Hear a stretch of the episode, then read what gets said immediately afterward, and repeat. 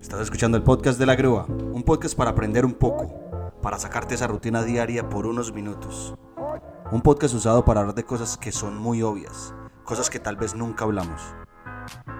Este es un podcast creado para ti y para mí. Es un podcast de la gente, es un podcast de todo. Así que bien pueda, siéntense, relájense, porque el podcast va a comenzar ya. Bueno, segunda temporada, señores, cuarto capítulo o quinto. Bienvenidos una vez más. Muchas gracias a todos los que nos han escuchado, a los que me han escrito. Eh, muchas gracias por el apoyo. Hoy tenemos un invitado muy especial y es uno, una de las personas más camelladoras que yo he conocido. Eh, el man le pega todo y le pega duro. Eh, sin más preámbulos, Mateo, buenas buenos días. Grúa, mi hermano, ¿cómo estás? Gracias por la invitación. Mm, ¿Cómo va todo, Mateo? ¿Y cómo te sentiste cuando te dije que, que si podías venir al podcast? Hombre, pues en realidad es, para mí es un honor. Eh, creo que lo que vos estás haciendo es algo muy bueno porque nos inspira a nosotros como latinos eh, en un país tan lejano al nuestro a a seguir adelante, a saber que es posible hacer cosas y que, hay, que este país está lleno de personas que también nos pueden ayudar para, para cumplir cada uno de los sueños. Entonces, muchas gracias. No, gracias a vos por esas palabras tan lindas. Eh, Mateo, bueno, empecemos por... Empecemos hablando de cómo nació la tricolor. Vamos a contar un poquitico de la tricolor. Eh, ¿Qué haces vos en la tricolor? Eh, pues el, el socio que tienes en cuestión, que no voy a mencionar ese nombre, pero bueno. pues, hombre, listo. La tricolor, ¿cómo empezó? En realidad la tricolor empezó supremamente informal. Fue algo que fue, digamos, no lo trataría directamente como un hobby, aunque pues en realidad es algo que para nosotros sigue siendo un hobby en el sentido que es algo que amamos hacer. Pero empezó algo que fue, mejor dicho, sin que registrar compañía, ni nada, nada, nada de esas cosas. Simplemente yo trabajaba como mesero en, en Copacabana International, en, en Fitzroy. Em, y resulta que más o menos, pues, hicieron una fiesta brasilera. Y, yo en ese, y me dijeron, ah, venga, ayúdenos a promover y a llevar gente. Y yo llevé gente y resulta que era el cumpleaños de un amigo, un amigo que conoce mucha gente, entonces él terminó llevando un montón de gente, o sea, no fue en realidad ni siquiera por mí, fue por él. Pero entonces los de Copacabana pensaron que yo movía muchísima gente, lo cual no es cierto, pero... No era cierto. No era cierto. No era cierto, en realidad no era cierto, pero digamos que yo dije, bueno, vamos a darle. Entonces ellos me dijeron, ¿por qué no hace una fiesta usted solo? Eh, y me preguntaron como, bueno, ¿qué puede ser lo que más mueve a los colombianos? Entonces de ahí se estaba acercando, eh, si no estoy mal, era Copa América, era 2016. Eh, ¿Era 2016? Sí. Era 2016, se estaba acercando Copa América. Em, se estaban acercando varias fechas importantes, Independencia también. Entonces diseñamos un plan. Y el evento, los eventos salieron supremamente bien. Salieron supremamente bien. Eso no vio 600, 800, 900 personas en algunos casos, dependiendo de los eventos ya con la tricolor, o sea, ya era... Solo la, tricolor salió nada más por un nombre de una fiesta, o sea, me explico, la primera fiesta la llamamos la tricolor porque era un partido con Colombia, ah, que era un partido de Colombia, eh, creo que, no sé si Chile o Brasil, eh, que, el cual ganamos, entonces por ende fue mucha gente a la noche, y de ahí entonces, como fue conocido por la, como la tricolor las fiestas de, de Copacabana de esa fecha, entonces las otras fiestas las seguimos llamando también la tricolor, que vino Independencia y, demás fiestas de ahí en adelante. ¿Y, eh, ¿Y, cómo llegó Molo ahí? Entonces, ¿qué pasa? Justo en esas fechas, entonces como empecé a hacer esos eventos, yo dije, bueno, necesito aliados. Entonces empecé a tocar las puertas, a uno al principio le toca tocar muchas puertas, entonces fui a agencias, fui a colegios, fui a varias partes. Una de esas agencias era una donde estaba trabajando Molo. Eh, entonces ahí lo conocí. Alguna vez me habían hablado de él, me habían pasado el contacto en Facebook por si necesitaba algo en Melbourne cuando apenas iba a venir. Em, pero el caso fue que ahí fue cuando ya como que empezamos nuestra relación de amigos. Eh, esa agencia me ayudó mucho al principio eh, y tanto así que después se abrió una vacante en esa agencia. Por lo cual entonces terminé trabajando con ellos y a la vez vi que eh, Molo, que era como el encargado de marketing, me podía ayudar mucho con la tricolor. Entonces ahí fue cuando lo empecé a envolver un poco con la tricolor. En ese momento me iba de, de viaje como en diciembre, me iba para Tailandia. Yo dije, vea, hagamos una cosa. Vámonos miti miti, pero entonces vámonos miti miti con esta fiesta, pero necesito que la reviente porque yo voy a estar por fuera, yo voy a estar posteando y demás, pero necesito que haga esto, esto y esto. Y ya de ahí para adelante, pues el resto ha sido historia, ha sido puro crecimiento y, y en realidad una, digamos, como una, una sociedad muy buena, un equipo muy bueno porque Sí. nos complementamos en, en muchas cosas. Sí. No, yo he visto que, por ejemplo, ustedes son como muy organizados y cada uno tiene como, como su rol en la compañía y es como, o sea, yo los veo como muy enfocados, como que la, la- o sea, como que la tienen clara y saben para dónde van, o esto es mi percepción, por decirlo así. Me Sí. parece que van muy bien y que la tienen clara.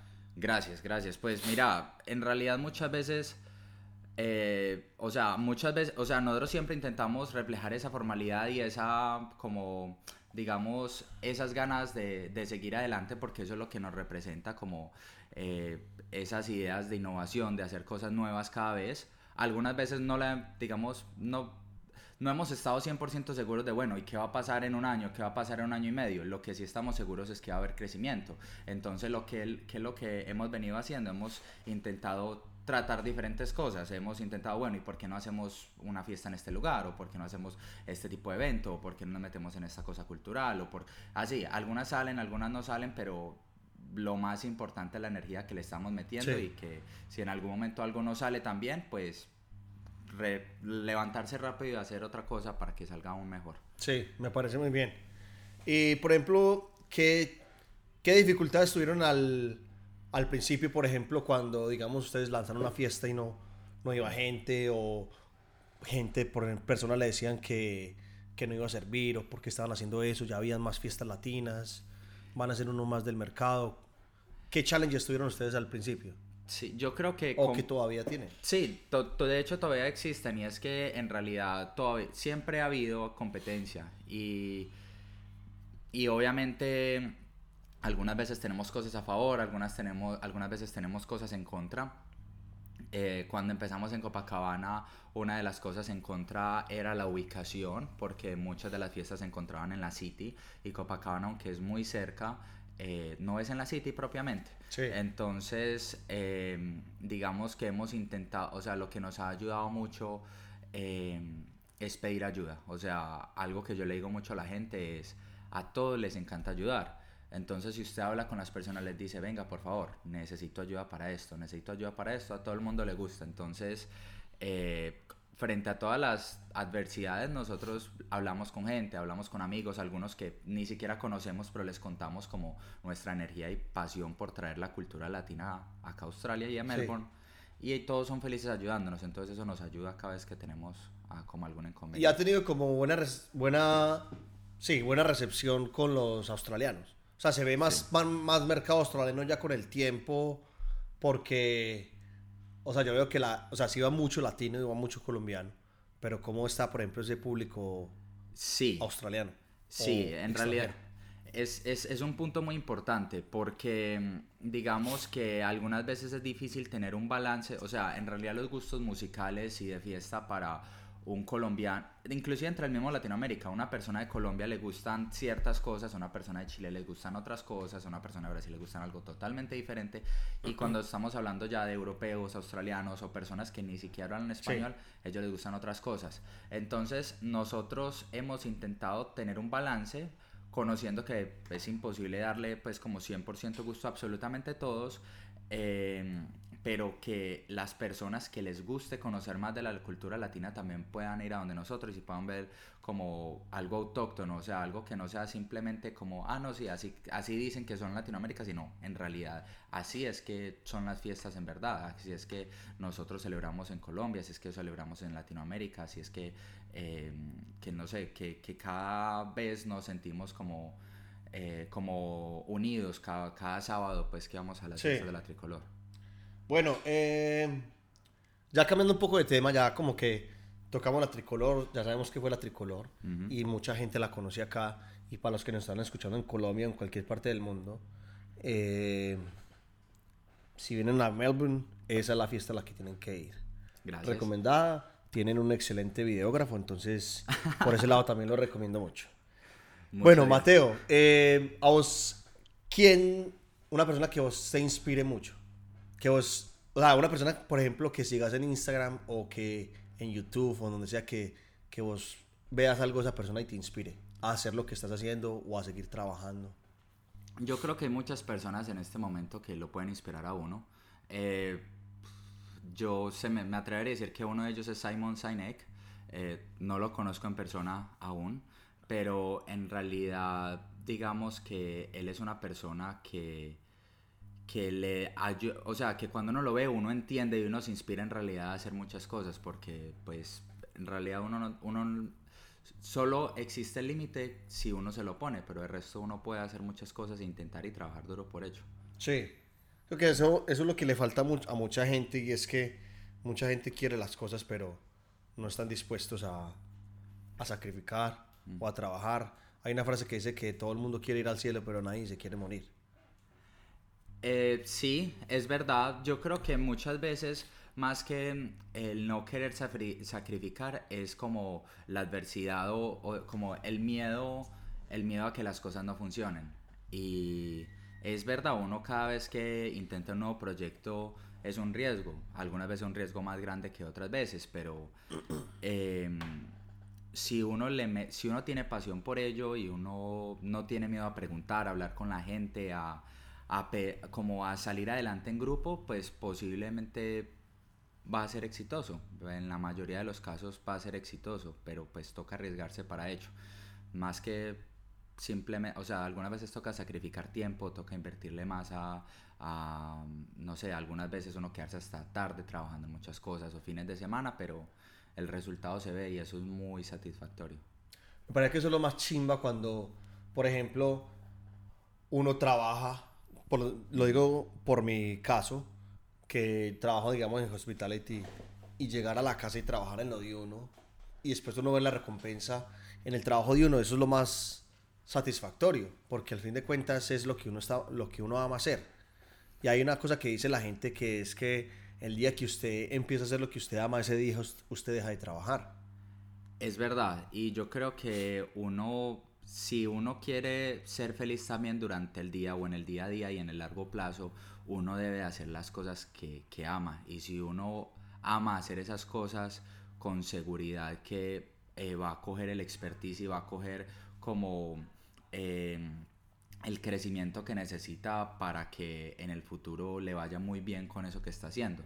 Me explico, uno puede hacer absolutamente lo que sea, cualquier cosa, cualquier actividad, cualquier tipo de empresa o no empresa o lo que sea, pero si esa persona es muy buena en lo que hace, con seguridad le va a dar muy bien. Solo es el tema de arriesgarse e invertir primero como, como en el tiempo y dar ese sacrificio y ese paso adelante. Y también, digamos, invertir en, en aprendizaje es correcto. Eso es, eso es importante. Yo creo que aprendizaje y tener, digamos, eh, algo que es muy repetitivo y es que para eso uno tiene como dos orejas y una boca y es porque es más importante uno escuchar a la gente que, que, que hablar. Hay mucha gente que le puede ayudar a uno y que le puede enseñar a uno. Y en este momento uno para hacer casi que lo que sea, uno nada más necesita un celular, o bueno, un computador, pero casi que ni un computador, un celular, y la mayoría de las cosas son gratis, hay muchísimo aprendizaje gratis, hay muchísimo... Hay demasiadas cosas que, o sea, literal, parce, uno busca en YouTube y lo encuentra, de lo que sea, de lo que sea, y es gratis. Es verdad, y yo creo, hablando también del tema de, de inversión de tiempo y de entre comillas, sacrificio, porque no es un sacrificio si es lo que uno ama. Sí. Eh, yo creo que hay una, como una analogía buena y es algo como un interés compuesto. Me explico, pues, para que no suene raro. Eh, muchas veces si uno está en un trabajo y eh, si uno compara, por ejemplo, un trabajo con cuando uno va a empezar un negocio o a empezar lo que uno le gusta, digamos que cuando uno empieza lo que uno le gusta, digamos que uno está ganando 100 pesos, pero en el trabajo le están ofreciendo, ¿sabe que Yo le voy a dar 2 mil pesos. Eh, esos 2 mil pesos cada año le voy a subir el 5%. Entonces, ¿qué pasa? Si uno está en un trabajo como yo lo he visto y como para mí ha sido como una manera de, de, seguir trabajando en lo que me gusta y en mis, y en mis proyectos, es que en el trabajo, listo, esos 2 esos dos mil pesos van a aumentar nada más 5% cada año, mientras que cuando uno tiene lo de uno que empiezan 200 pesos en 100 pesos o en más bien en menos 500 pesos por así decirlo eh, eso va aumentando pero aumentando a nivel exponencial entonces cada mes uno va viendo progreso y ya después entonces no vas a aumentar a escalas del 5% sino que en realidad todo es tan exponencial que que en uno, dos, tres años uno ya ve, muchas recompensas y ahí para adelante es, es, es, es mucho crecimiento. y no solamente a dos, tres años, pero digamos póngalo usted a 10 años o 20 años. Exacto. Como la teoría de Warren Buffett, que el man es como a los primeros 10 años no le da, pero a los después de los 10 años se duplica todo lo que usted hizo en 10 años, se le puede duplicar y se le puede cuadruplicar y llega un momento que eso, esa bola no, no va a poder parar. Es como una bola de nieve. Si vos tenés la bola de nieve chiquitica y le quitas un 30% a la bola, puede que la bola ya no, no ruede más. Entonces eso es lo que la gente, la gente quiere como cambios inmediatos y quiere la recompensa ya y no están como dispuestos a sacrificar, digamos, un poquito más. Hay un momento que llega la bola de nieve, está tan grande que así usted le quite un poquitico a la, a la bola de nieve, no la va a afectar. La bola va a seguir creciendo. Es verdad, y mencionas algo muy importante y es paciencia. Paciencia es fundamental en esto. La paciencia es clave. En la paciencia es clave y uno necesita paciencia, tolerancia. Algunas veces uno se va a encontrar con personas en el camino que uno no está enteramente de acuerdo, con otras sí lo está, pero digamos que ese poder como respirar, pensar, pensar en frío y pensar estratégicamente que puede ser lo mejor, conociendo que ningún negocio eh, o casi ningún negocio de la noche a la mañana ya va, puff, ya va a reventar, sino que necesita poquitos, poquitos, como poniendo semillitas todos los días. Pues si uno ya sabe eso y está dispuesto a tener paciencia en el largo plazo, con seguridad le va a ir bien. Demasiado, demasiado. Bueno, Mateo, eh, vamos a cambiar de tema drásticamente. Vamos a hablar de algo muy importante, muy importante que se llama Charity Bay. Sí, me encanta, me encanta el tema. Si se puede, por favor. Por, supuesto. Eh, bueno, para los que nos están escuchando y no saben, Charity Bay es una, es una compañía que me veo muy identificado con ella porque a mí me gusta mucho ayudar. Entonces, ¿quién mejor que Mateo, que es uno de los fundadores de esta empresa, para que nos cuente, digamos, de qué se trata un poco Charity Bay? Eh, sí, bueno, pues ¿qué es Charity Bay? En realidad, eh, Charity Bay es un proyecto en el que hemos venido trabajando algunos más de 8 o 9 meses, incluyéndome a mí. Em, y en lo que consta el proyecto es atacar dos problemas fundamentales, tanto en Australia como ya después tenerle un alcance global. ¿Cuáles son los problemas? Problema ambiental y el problema de al que algunas veces hay pocos recursos para las personas que más lo necesitan. Ejemplo, las charities o, fundaciones que ayudan a personas, eh, no sé, discapacitadas o a los niños o a las personas sin hogar o desempleados o diferentes personas, a que esas charities muchas veces no tienen los recursos suficientes. Entonces, ¿en qué consta el proyecto? Lo que nosotros vimos en Australia particularmente es que a la gente eh, no le importa, o sea, tiene, digamos, no sé, un sofá, una silla, un televisor en perfecto estado y no les importa simplemente porque lo renovaron o porque se van a mudar, lo tiran a la calle. Lo tiran eh, más que todo en los suburbios, vos lo ves como en, con, como en, las, en los pedazos de, de, prado pues, que hay entre la, entre la calle y las casas eh, y es algo del día a día. Eso causa gastos de millones de dólares para el gobierno australiano. Eh, y no solo eso, sino que son cosas que como están en perfecto estado, que después se dañan por el sol y por la lluvia, eh, después no pueden tener un segundo hogar, sino que todos terminan en la basura y es un problema gigante. Entonces, nosotros qué hicimos? Nosotros creamos eh, una plataforma online como un mercado online donde esas personas australianas, o no solo australianas, digo, personas que se encuentran en Australia de todas las nacionalidades, incluyéndonos nosotros como latinos, podemos generar un cambio. ¿Y cómo podemos generar el cambio? En vez de tirar esa silla a la basura, ¿por qué no tomas una foto a través de nuestra aplicación o nuestra página en internet, tomas la foto, pones la descripción, decides a qué charity quieres ayudar, a qué fundación quieres ayudar, la que más te guste, están todas las que están registradas en Australia, se encuentran en la aplicación eh, y escoges por cuánto tiempo va la subasta, uno, tres eh, o siete días. De ahí, ¿qué pasa? El item empieza a verse online y de ahí las personas pueden hacer como bits o pueden apostar por ese item. Sí.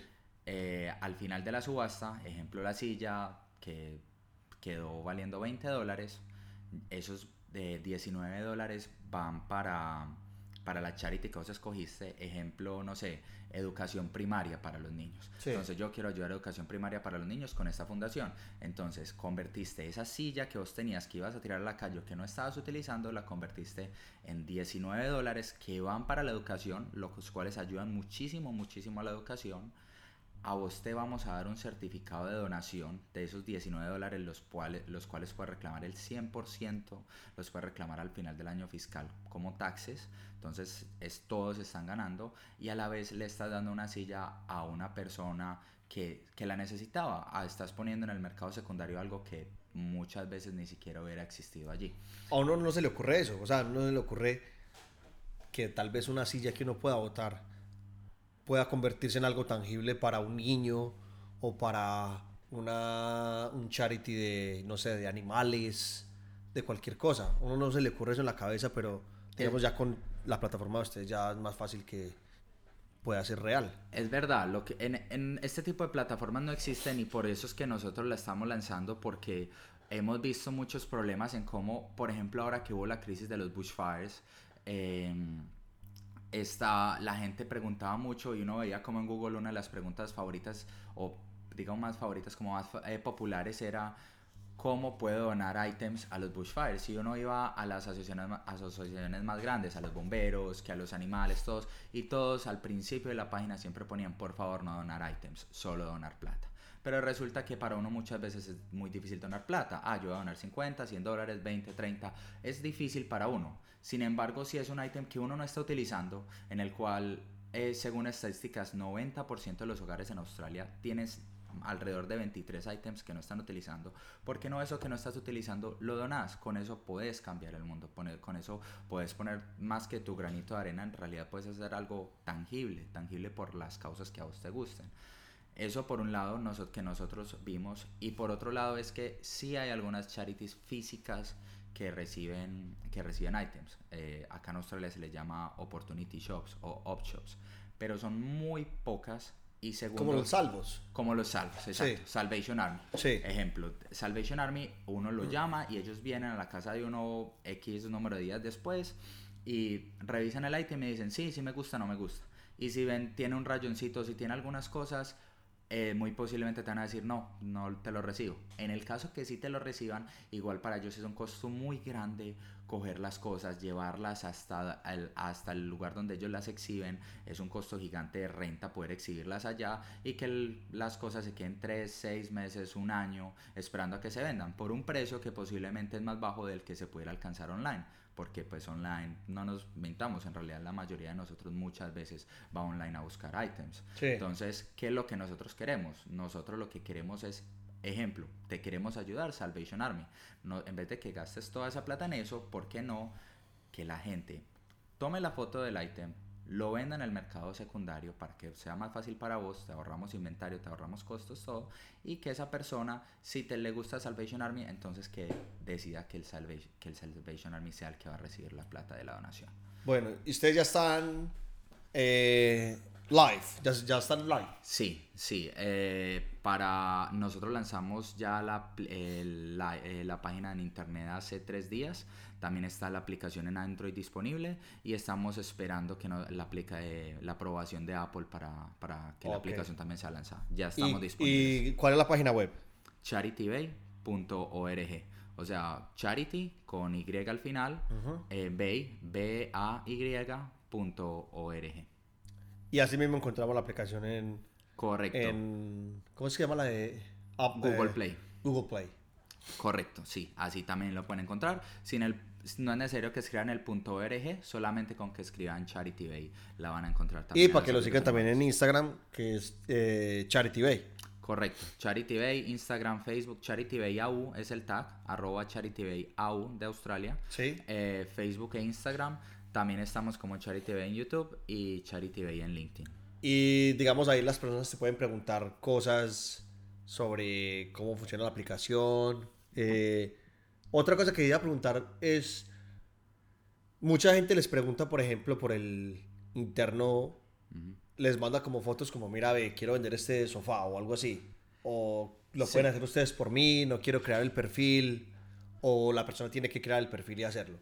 La idea de nosotros es que tenga un alcance macro, que podamos crecer lo más rápido posible y por ende, más que decirle a la gente, bueno, no, venga, mándenos las cosas y, mándenos, y venga, nosotros las recogimos y nosotros hacemos las cosas online, eso genera que se demore mucho más en, en el, proceso. el proceso. Entonces nosotros lo que queremos es que sea lo más fácil posible. Entonces les, eh, estamos 100% disponibles 24/7 para si las personas tienen alguna duda, ve, no me funciona la aplicación, ve, no sé dónde se toma la foto, no sé tan, para nosotros respondérsela y a la vez eh, lo hacemos el proceso lo más sencillo posible, o sea, en cuestión de segundos ya está live y no, o sea, no le no no es algo que vaya a molestar ni a quitarle mucho tiempo a las personas y sí les va a dar mucho, tanto por el hecho de saber que le está ayudando a alguien más, como por el hecho inclusive también de taxes, pero principalmente por el hecho de saber que está ayudando a alguien más.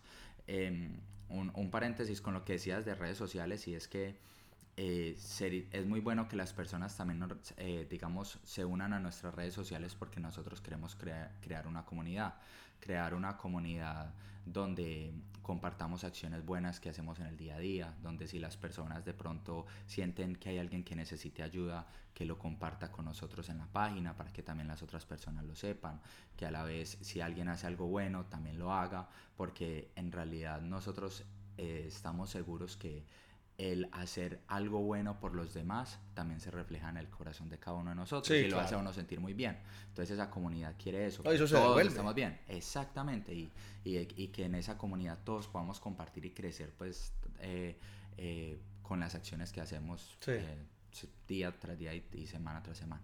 Em, por ejemplo, si yo pongo un ítem en Charity Bay, ¿hay algún algoritmo que, o cómo es por ejemplo el homepage, tira tiene varias categorías como furniture, eh, carros o electrodomésticos. Es como porque has visto que por ejemplo cuando el, el, buscador tira los como los más relevantes, sí, como cómo saber cuáles son los más relevantes y cómo se van a ver las cosas. Pues sí, eh, la idea de nosotros es, lo más, es ser lo más objetivo posible. Entonces, como tal, nosotros tenemos categorías para que las personas puedan buscar por categorías. Digamos, hablando del homepage, las personas lo primero que van a encontrar son las categorías. Ahí cada uno puede filtrar por como las categorías que le guste. Adicionalmente, dentro del mismo homepage también tenemos como ciertos eh, features o ciertas...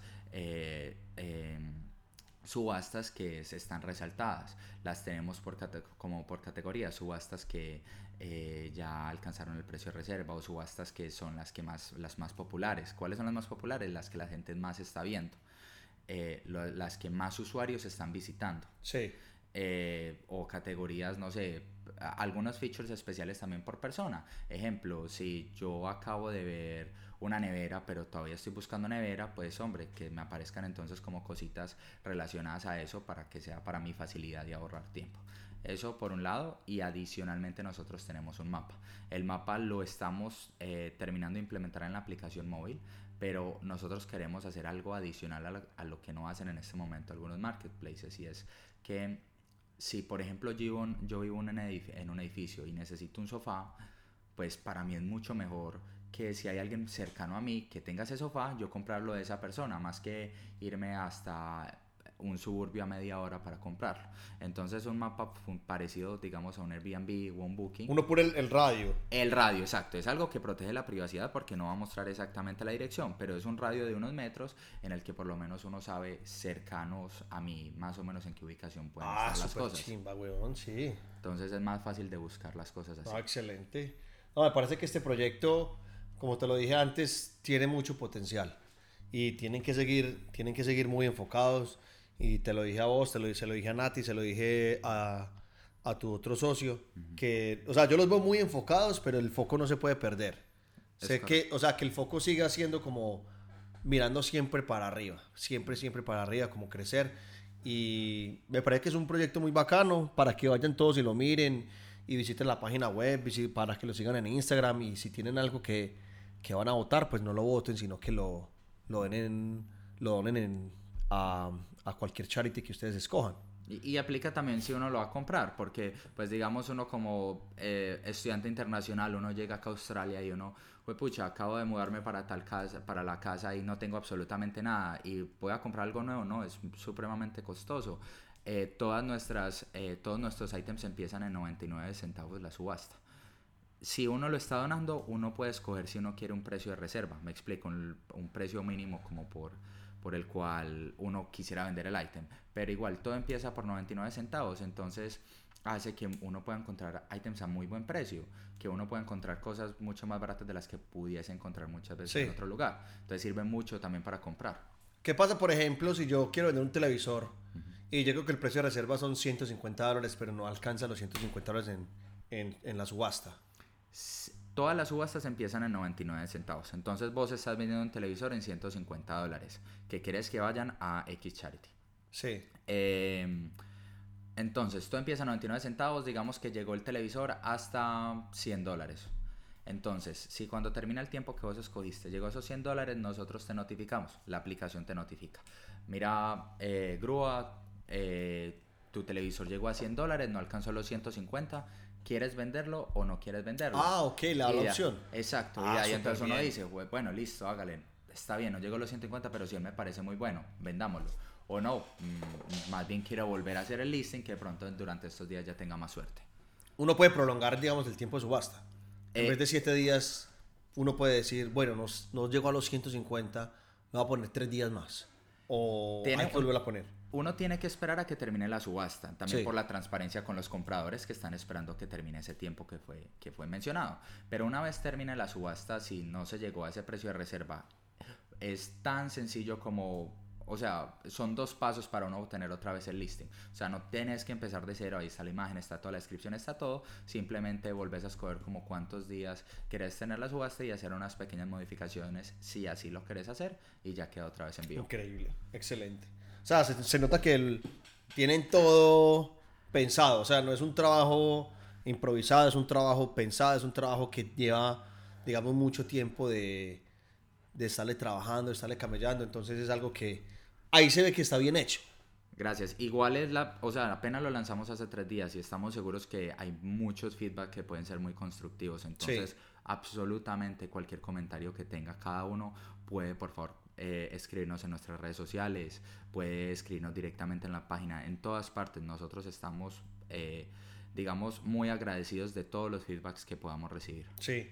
Bueno, eh, cambiemos de tema.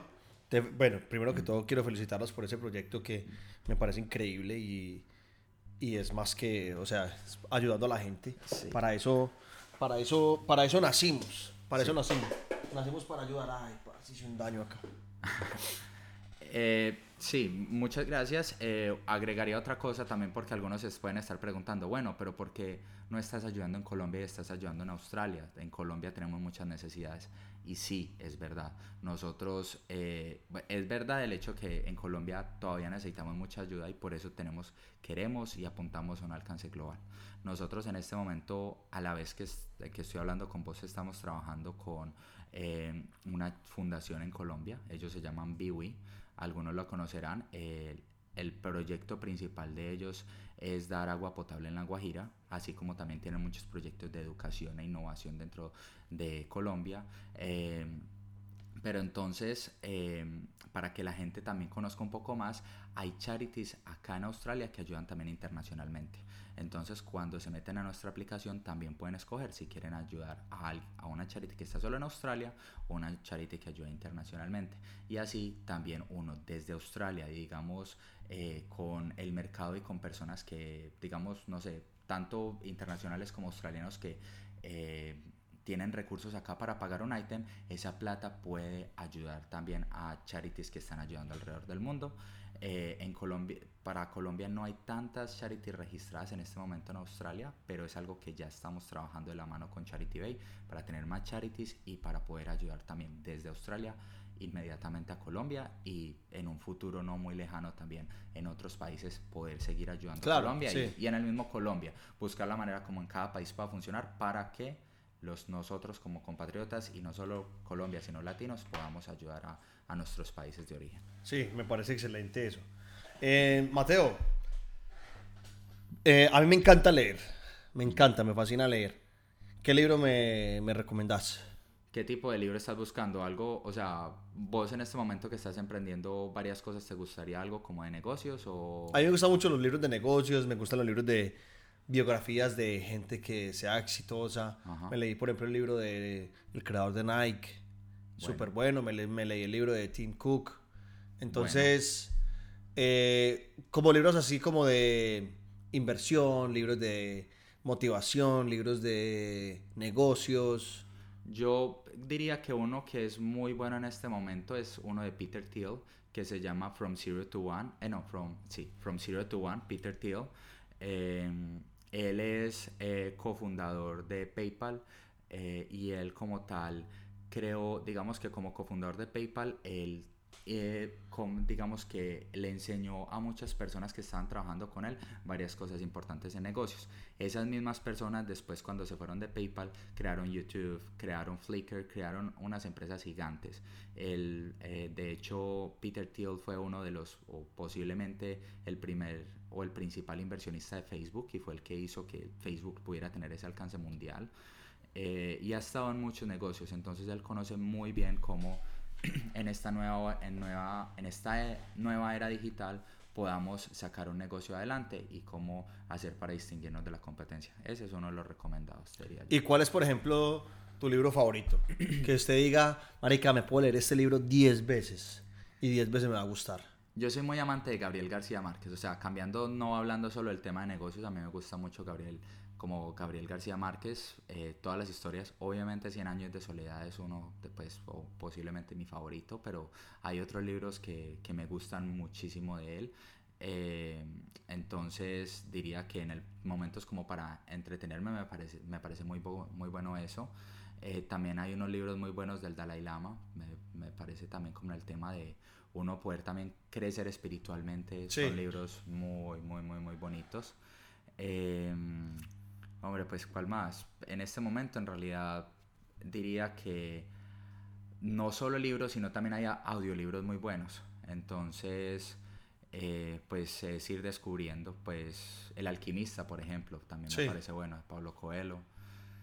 No sé, hay muchos, en realidad es, es un tema que, que, que, es de no acabar. Pues. Sí, la lectura o la literatura es, es otro tema. A mí siempre me ha gustado mucho leer pero como que volví a coger el, el hábito acá en, en, Australia. Y la idea pues es léeme por lo menos dos libros por mes.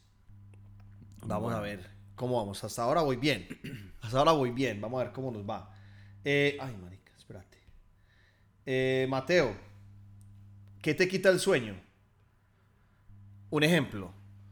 Cuando, a veces cuando me acuesto empiezo a pensar en proyectos y en maricadas y voy a hacer esto, voy a hacer lo otro y no me duermo, no soy capaz de dormirme. Eso me pasa mucho, por ejemplo, eh, con las películas.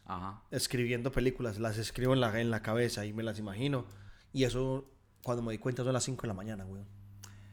Sí, a mí, a mí me pasaba mucho, especialmente me pasaba en la universidad en Colombia y lo que me trasnochaban eran los exámenes porque no tenía la menor idea que iba a responder. Eh, acá lo que yo he aprendido es que si uno quiere tener un día productivo el día siguiente, uno necesita, tiene que buscar los métodos para poderse desconectar.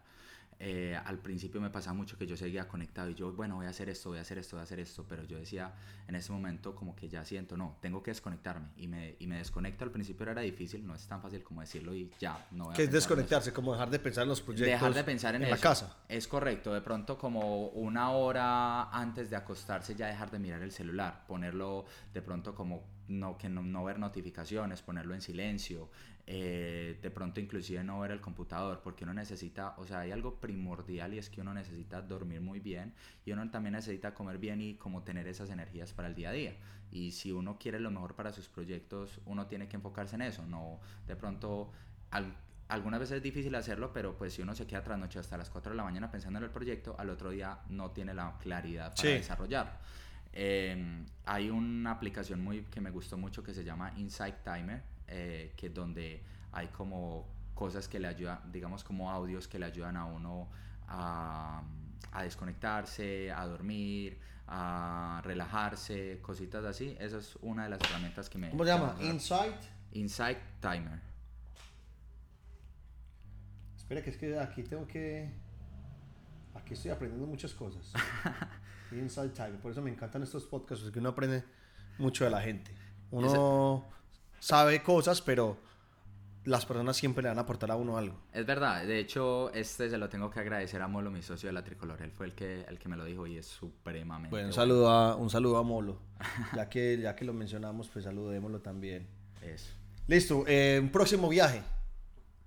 Em, que quiero ir a Europa. Quiero ir a Europa. eh, no lo veo tanto en el corto plazo porque estoy, estamos muy metidos en Charity Bay. Sí. Eh, pero quiero, en Europa, quiero ir a Europa, quiero también obviamente ir a Colombia. Me, digamos que para cumplir dos cosas, entre comillas, eh, me gustaría ir a Europa con mi familia y pues obviamente con Nati y con, pues, y con la familia de ella y demás. Sería muy bueno pues como, Ujú. como poder también compartir.